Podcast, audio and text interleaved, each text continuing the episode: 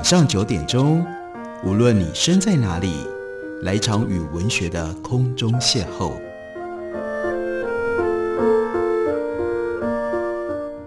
杨照谈书，邀您一同遨游文学世界，认识古今中外的经典之作。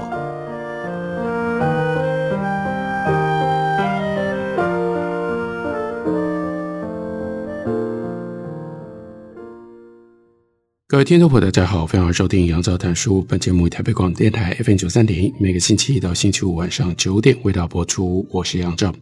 在今天的节目当中，要为大家介绍的这本书，原来是用英文所写成的。英文的书名叫做《Making China Modern》。这个书名也许会让部分的听众朋友就回想起，在施景谦 Jonathan Spence 他去世了之后。我们做过一系列的施景谦著作的纪念专辑，其中曾经介绍过施景谦重要的一本，这两个书名的确非常的接近，而这也就是让我们了解这本书它最重要的特性，以及现在为什么要跟大家介绍这本书。这本书的作者，他的中文名字是余凯思，他的中文名字是余凯思 Klaus Milham。他曾经担任过柏林自由大学东亚学系中国历史以及文化的教授，以及柏林自由大学的副校长。现在呢，则是德国齐柏林大学的校长。他以英文、德文乃至于中文都发表过多篇探讨中国近现代史的论文，也是德国媒体当中经常邀请来评论中国事务的学者。那余凯思他所写的这本书，和石景谦之前的《In Search of Modern China》追寻现代中国有一个共同的特性，那就是用英文写给当今英国跟美国这些大学生，他们想要学习中国历史，乃至于要从历史的角度来认知理解中国现在当代事物。这是一本重要的课本。那于凯思他所写的这本课本，在相当程度上面，也就等于是石景谦著作的后续，慢慢的在各个大学当中取代了原来石景谦的《In Search of Modern China》，变成东亚系历史系在教授中国历史的时候最常使用的教科书了。这本书，春山文化出版公司把它翻译成为中文。中文的书名是从清帝国到习近平：中国现代化四百年。在这本书的导论当中，于凯思说明了中国崛起于二十世纪末二十一世纪初，无疑是改变当今世界面貌最重大的发展。中国近年来超乎寻常而且前所未见的经济成长，在科学和科技领域快速迎头赶上，再加上对于地缘政治日益强大的影响力。正在改变着全球的权力格局。二零一二年十一月，在北京一个叫做“复兴之路”的展览开幕典礼上面，中国国家主席习近平他第一次提到了中国梦，说中国梦就是实现中华民族的伟大复兴。那“复兴之路”这一档展览，它所要呈现的，也就是二十世纪中国洗刷过去耻辱的故事。中国在十九世纪鸦片战争败给西方帝国主义者，是这些耻辱的开端。我们正在见证这样的一个转捩点。那我们应该要如何从历史的角度来理解这个现象呢？今天许多研究中国政治或者经济的人，根据中国官方的一贯说法，认为中国崛起是这四十年的事情，那就是推到一九七八年邓小平掌权。不过呢，历史学家应该要有。不一样的看法，或者是应该要理解的更深刻。中国崛起所花的时间远远超过四十年，百年来中国努力克服了许多过去的难题，成就斐然。不过这出大戏会演成什么样子，这是仍然尚待回答的问题。历史或许是估量未来可能局面的唯一的指引。我们要了解崛起的中国，就应该要认识它背后的历史。更早期的有几个辉煌盛世，盛世跟盛世之间的衰落还有危机。另外，二十世纪中国在现代的追求上面锲而不舍，然后努力让自己要从屈辱当中可以得到复兴的各种不同的作为。历史的视角也会揭露过去成败背后它的基本的原因。因为如果繁荣自信的中国时代，在某一种程度上会变成二十一世纪世界上最重要的特征，那么这就应该归因于中国的历史遗产和它的经验，以及中国克服逆境的能力。这一本书《Making China Modern》，他提出了一个特别的看法观点，那就是让我们重新审视中国现代史。借由审视中国过往的几个主要的面向，来帮助我们更精确而且更细腻地理解中国当前的局面。这时候已经到了，什么样的时候呢？对中国的现代发展历程建立与时俱进、深刻而且全面的理解。这项任务最重要的是要说明中国是如何从过去发展成为今天的模样，还有未来可能会有的影响。中国过往的政策和作为，能够为弄清楚当今的难题提供指引和脉络。有几个问题最为相关，也最迫切的需要理清。这本书就是要处理这几个大问题主要的主题。第一，中国所经历、所测试、所履行的道路是一个什么样的路？第二，现在中国面临的难题跟他过去面临的难题相比，有些什么样差别呢？第三，历史研究能够对于理解当前的情势，还有中国为了克服潜在挑战所付出的形形色色努力，有些什么样的贡献呢？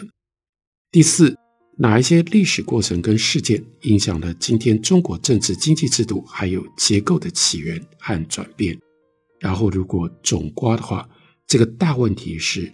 针对中国在走向未来过程当中所面临的各种不同的选择。历史的视角能够帮我们提供什么样的解释呢？根本的问题，为了理解现在中国的形成，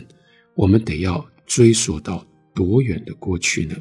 历史分歧是最重要而且最有意义的历史诠释工具。历史解释基本上取决于对某一个时期起于何时、止于何时的思考。这在史学当中那是断代，断代真的极度的重要。尤其是像中国这样的一种历史的特性如此的悠久，所以有太多的时刻可以供我们选择，当做是当今局面的一个前兆或者是源头。有很多的著作观念决定可以视为是和当今中国的情势是有关联的。那这本书当然它清楚的定位是一部历史著作，为了要阐明现代中国如何在 Longue durée，这是来自于法国年鉴学派的一个观念，那种不是短时间之内的活动或者是事件能够解释的，而是更长远在时间当中不同的结构里面所产生的变化。这种长时段当中是如何形成了现代中国？希望带领读者能够认识到中国某一些最重要制度。这些制度根续不断，然后呢，有长期的问题跟挑战，它始终并没有真正消失。还有中国在国际舞台上卓越的地位，那这个断代要如何断呢？关键的重点是，它就把它断在大约是十七世纪中叶，那也就是清朝的成立到十八世纪结束，是这道叙事的重要的起点。从许多方面来看。这段时期不只是可以被视为是传统中国败落的帝制晚期，还可以视为是预示未来局面的现代早期。这始于一六四四年满清入主中国的时期，中华帝国晚期的许多核心制度在这个时候陆续的出现了。清朝国势曾经一度臻于极盛，存在在这个时期或者在这个时期创立的基本社会制度和文化制度，就塑造了。接下来，十九世纪、二十世纪中国的历史发展轨迹也影响了中国的政治选择。那于凯斯他要特别说明，这本书里面所说的 “Modern China” 纯粹是从时间的角度着眼，并没有把它当作是一个规范性的框架。Modern China 指的是，如果我们要对中国的社会、经济、文化、政治发展做周密的思考。我们应该仔细审视将近三百年时间跨度，这本书也没有要把现代中国理解成为一个绝对的范畴，而是理解为一个持续在演变当中的社会体系。这个社会体系的形成牵涉到以外来或者是外国的蓝图作为基础，要来创设新的制度，以及动员某一些特定的本土制度资源、政治利益，还有经济计划。这本书的关键的主张，那就在于。不认为“现代”这个词的定义必须以 universal 或者是 Western model，不是普世的，也不是西方的模式作为依归。这一类的看法，尤其是把西方所发生的事情扩大成为所谓 universal definition of modern or modernity，变成了对于现代的普世定义的话，那就会误解历史。会误判欧美以外的现代化的过程，也会错过现代性的许多不同的版本跟变体。中国锲而不舍寻找西方现代性的替代物，还有它的各种不同的 transformation 变形变体，拒绝占据主导地位的简单西方中心现代性和现代化的概念。所以进入现代也不表示要割离过去。虽然 modernity。现代性这个说法本身，前提是转变了被视为前现代的任何的东西。不过，历史根源跟历史的遗产，永远都有它的举足轻重的地位。传统跟现代的并存，也就是本土跟外来的并存，在中国的脉络底下尤其如此。这是当代生活的一部分。从许多方面来看。中国的传统社会组织不只是继续在政治经济上发挥作用，而且继续在发展方面扮演了重要的角色。这本书对于 modern 现代的理解是，它在时间跟地方上都是相对的，而且是中国境内形形色色行为者为了要让国家富强而坚持不懈、普遍追求的目标，促成现代中国形成的最大的动力。是中国人频繁清楚表露的内骨，希望让国家可以重振富强进步之境的念头。这就是于凯斯他开头为我们解释为什么这本书叫做《Making China Modern》，他就是以这样的一种努力，不管这努力来自于什么样的动机，受到了什么样的刺激，中国人的确在这一段长时间当中，一直不断的。试图要改变中国，让中国富强，那要让中国富强，没办法，就必须要让中国现代或现代化。我们休息一会儿，等我回来继续聊。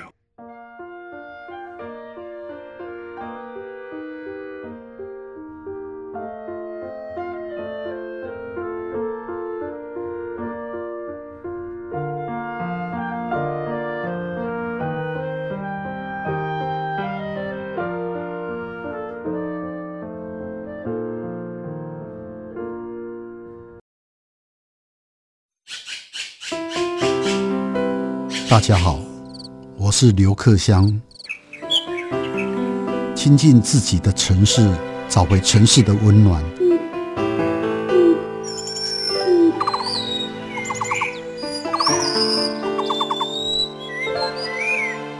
听见台北的声音，就在台北广播电台，FM 九三点一，AM 一一三四。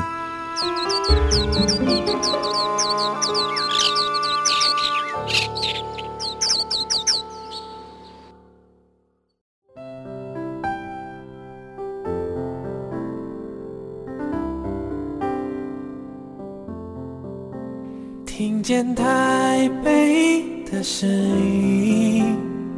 拥有颗热情的心，有爱与梦想的电台，台北广播 FM 九三点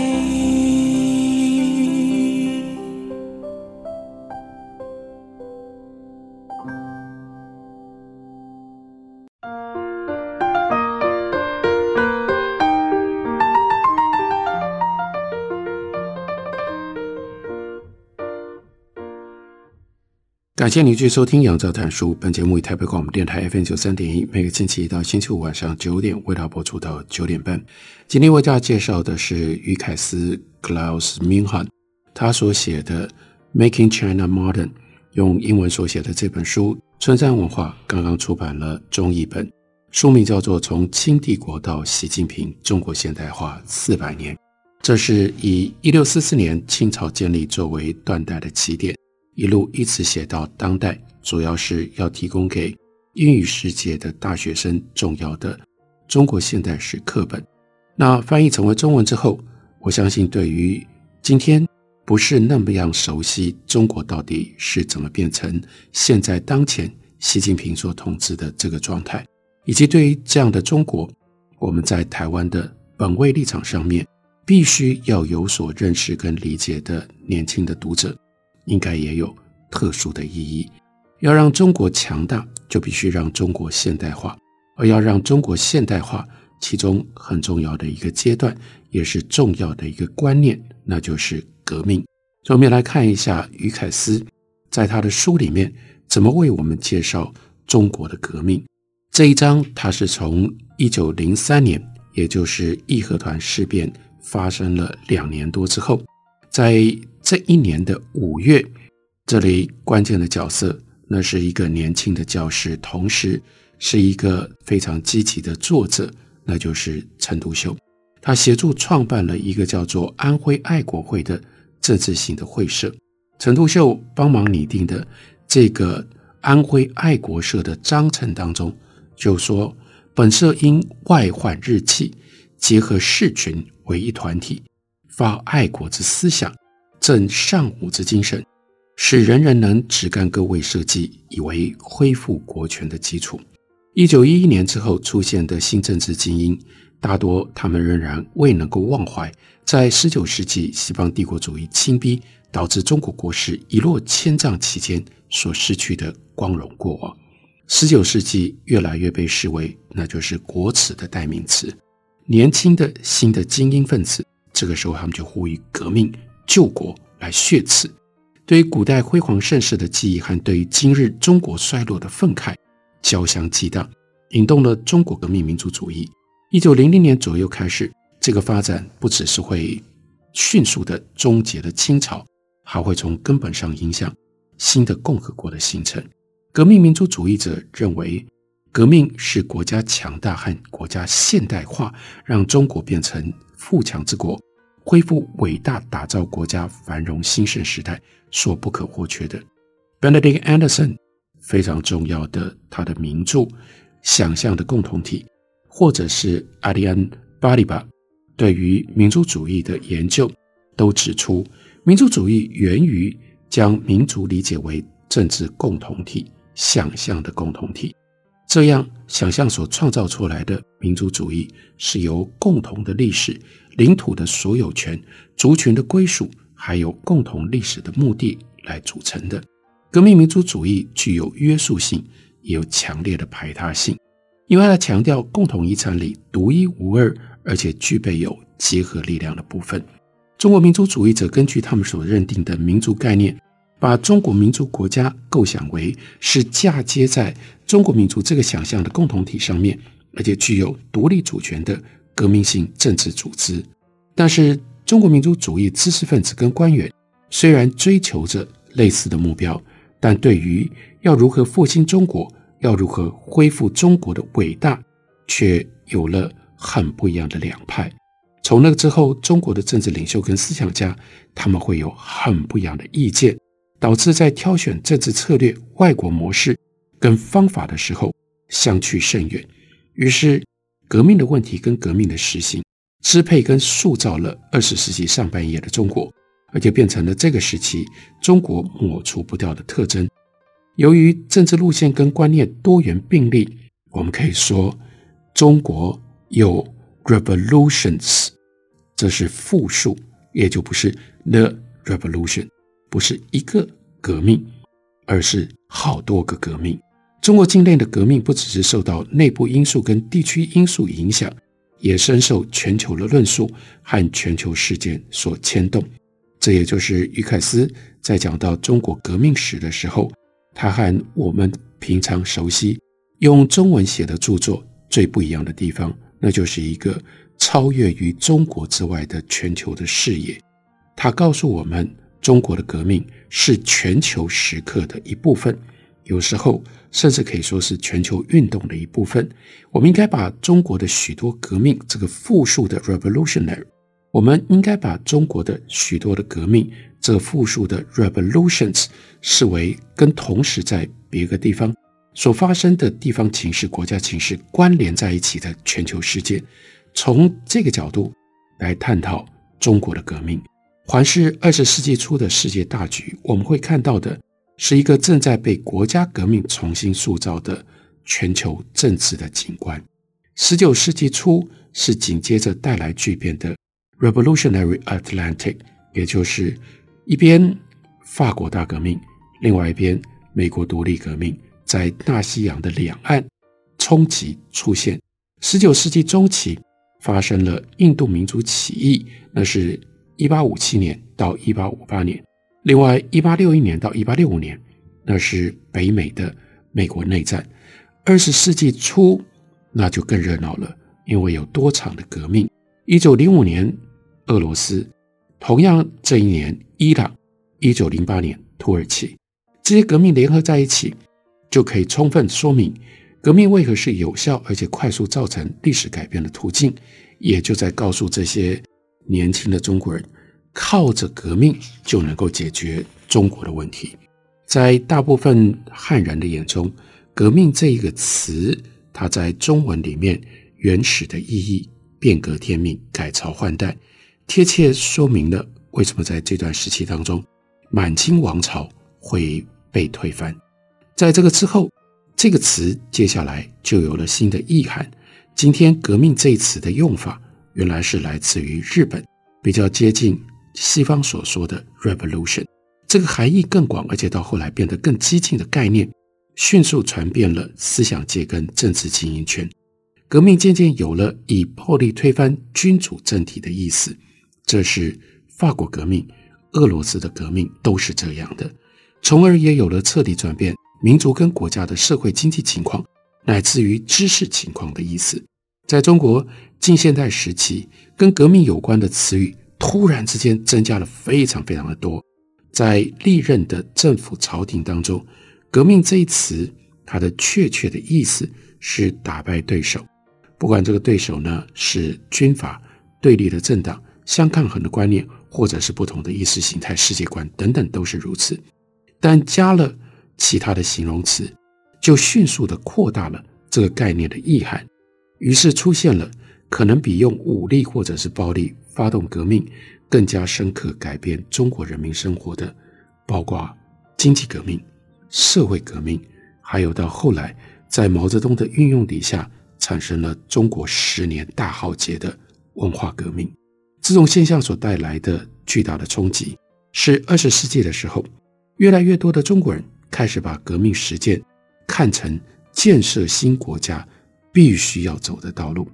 中国人发起的革命，有一些质疑自古就有的思想观念，还有常规惯例；有一些则着眼于强力推行新的价值观。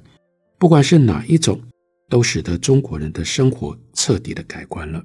随着新的知识领域跟社会实作长期合而为一体，这里面包括了中国人的心理、中国人的行为、中国人的法律，还有呢。中国人在经济上面生产、消费、购买、进口等等各种不同的作为，革命观念更是四散发射，无孔不入。于是，革命过程当中所产生的交互影响，就使得各式各样的领域跟各式各样的活动组织化，并且再组织化。要成为一个革命国家，就要打造具有新的正当性来源的新的政治秩序，让帝制重新恢复。这是不可想象，甚至是令人讨厌、令人感觉到强大威胁的。捍卫既有秩序者，就被当作是老旧、落伍、反动、反革命，至少会被说成是保守。成为一个革命民主国家是高远并且具有企图心的理想。这是为了要回应旧秩序无力解决的种种根深蒂固的问题。从治理到国家安全到经济等等。革命人士认为，彻底改变或者是推翻政治体制，能够解决经济问题，能够保障公民权利，能够让他们得以参与政治生活。他们也希望强大的民族国家可以更强势的来抵抗这几个强权，还有帝国主义、外国资本家他们对于中国的图谋。所以，就刚走出清朝帝制而逐渐觉醒的中国来说，这一主张实行国民革命的。主流的思潮涵盖了所有至关紧要的议题，包括外国的侵略，包括民族自觉，包括中国民族性的制造，还有其他民族的归属形式。另外，公众政治讨论的参与，还包括了公共教育，包括了社会平等、繁荣、经济成长等等。不只必须要在所有的这些领域去想象中国，还必须在所有的这些领域里面。去打造新中国，要把这个愿景化为活生生的现实。一九一一年爆发了主要的革命——辛亥革命，实现了终结帝制的目标。但是这场革命却引发了独裁统治和军阀割据，因而引发了后续更多的革命。最重要的是，辛亥革命将大大的左右中国二十世纪上半叶历史的新社会团体、学生团体。知识分子团体、工人、女性、新兴都市资产阶级，另外有军队，都借由辛亥革命被动员了。推翻帝制了之后，革命的目标扩大成为新国家的建造，还有新民族的形塑。中国国民党先后由孙逸仙、蒋介石领导，承诺要把中国带进到可以真正让中国重建为现代民主国家跟公民社会的共和时代。为打造一个崭新而且强大的民族国家，政府推动了雄心勃勃的计划，投下资金发展工业、教育、军队、政府。不过，到了一九二零年代，中国共产党开始走一条和国民党完全相反的路，来达成从清帝国废墟当中建设出富强民族国家的目标。共产主义运动也有创造新中国的理想，刚开始的时候屡遭挫败。但借由动员并且武装农民，在农村地区壮大，中共对中国的愿景是：有朝一日解放中国身上的枷锁，就能够将中国发展成为既现代又平等。平等非常的重要，那就是一个理想的共产主义社会。革命不是那么简单的一个现象，我们从历史的角度去理解革命，同时我们可以理解。一直到今天，为什么在中国大陆，革命还是如此响亮的口号？那革命到底代表的是什么呢？我们可以借由于凯斯的这本书，回到历史上面来予以探索、予以掌握。这本书书名是《从清帝国到习近平：中国现代化四百年》。感谢你的收听，明天同一时间我们再会。